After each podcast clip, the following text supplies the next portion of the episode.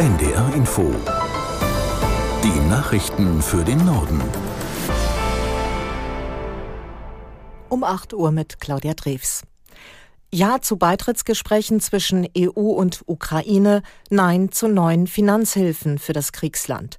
So lässt sich der EU-Gipfel in Brüssel bisher zusammenfassen. In der Nacht hat Ungarns Regierungschef Orban dagegen gestimmt, dass weitere 50 Milliarden Euro an die Ukraine überwiesen werden. Aus Brüssel Helga Schmidt. Von den 27 Staats- und Regierungschefs waren sich 26 einig. Nur einer war nicht bereit, die nötigen Haushaltsbeschlüsse mitzutragen, Viktor Orban. Mit dem Geld sollten die laufenden Staatsgeschäfte im Land abgesichert werden, Gehälter und Pensionen bezahlt werden für Lehrer, Sicherheitskräfte und andere Staatsbedienstete. Vorher gab es beim Gipfel aber grünes Licht für Beitrittsverhandlungen mit der Ukraine und auch mit der Republik Moldau. Nach der Einigung der Ampelparteien im Haushaltsstreit soll heute der Bundestag planmäßig den Nachtragshaushalt für 2023 absegnen. Eine Regierungsmehrheit gilt als sicher. Für das kommende Jahr gibt es hingegen noch offene Fragen. Aus Berlin Alfred Schmidt. Für die Planung des Bundeshaushaltes 2024 muss die Bundesregierung in den kommenden Wochen noch zahlreiche offene Fragen beantworten. Zum Beispiel, ob und wie der Staat helfen soll, wenn etwa die Strom- und Heizkostenrechnungen steigen durch einen höheren CO2-Preis. Oder wie hoch die neue Flugbenzinsteuer ausfallen soll. Denn das eigentlich geplante Klimageld wird es nun nicht geben. Außerdem ist vielfach noch unklar, wie die Bundesländer künftig finanziell beteiligt werden sollen an den Ausgaben des Bundes.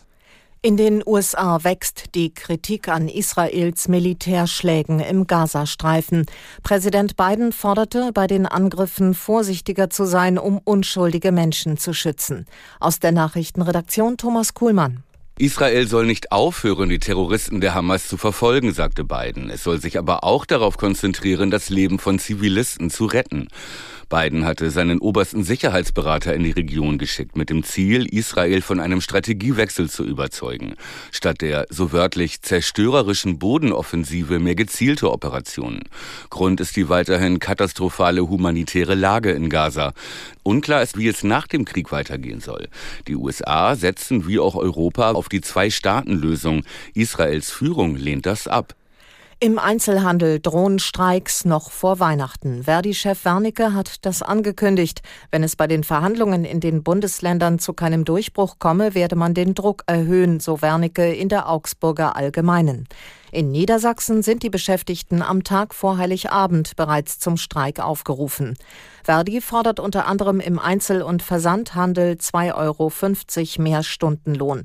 Die Arbeitgeber bieten Lohnsteigerungen von rund 10 Prozent. Verdi spricht von einem völlig unzureichenden Angebot.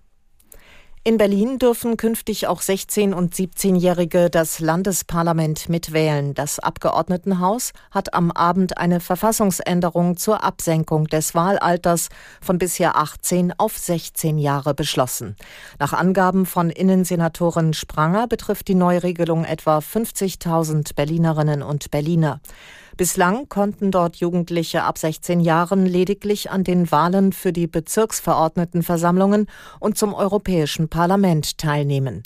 In sechs anderen Bundesländern dürfen 16- und 17-Jährige die Landesparlamente schon jetzt mitwählen, darunter Mecklenburg-Vorpommern, Schleswig-Holstein, Hamburg und Bremen.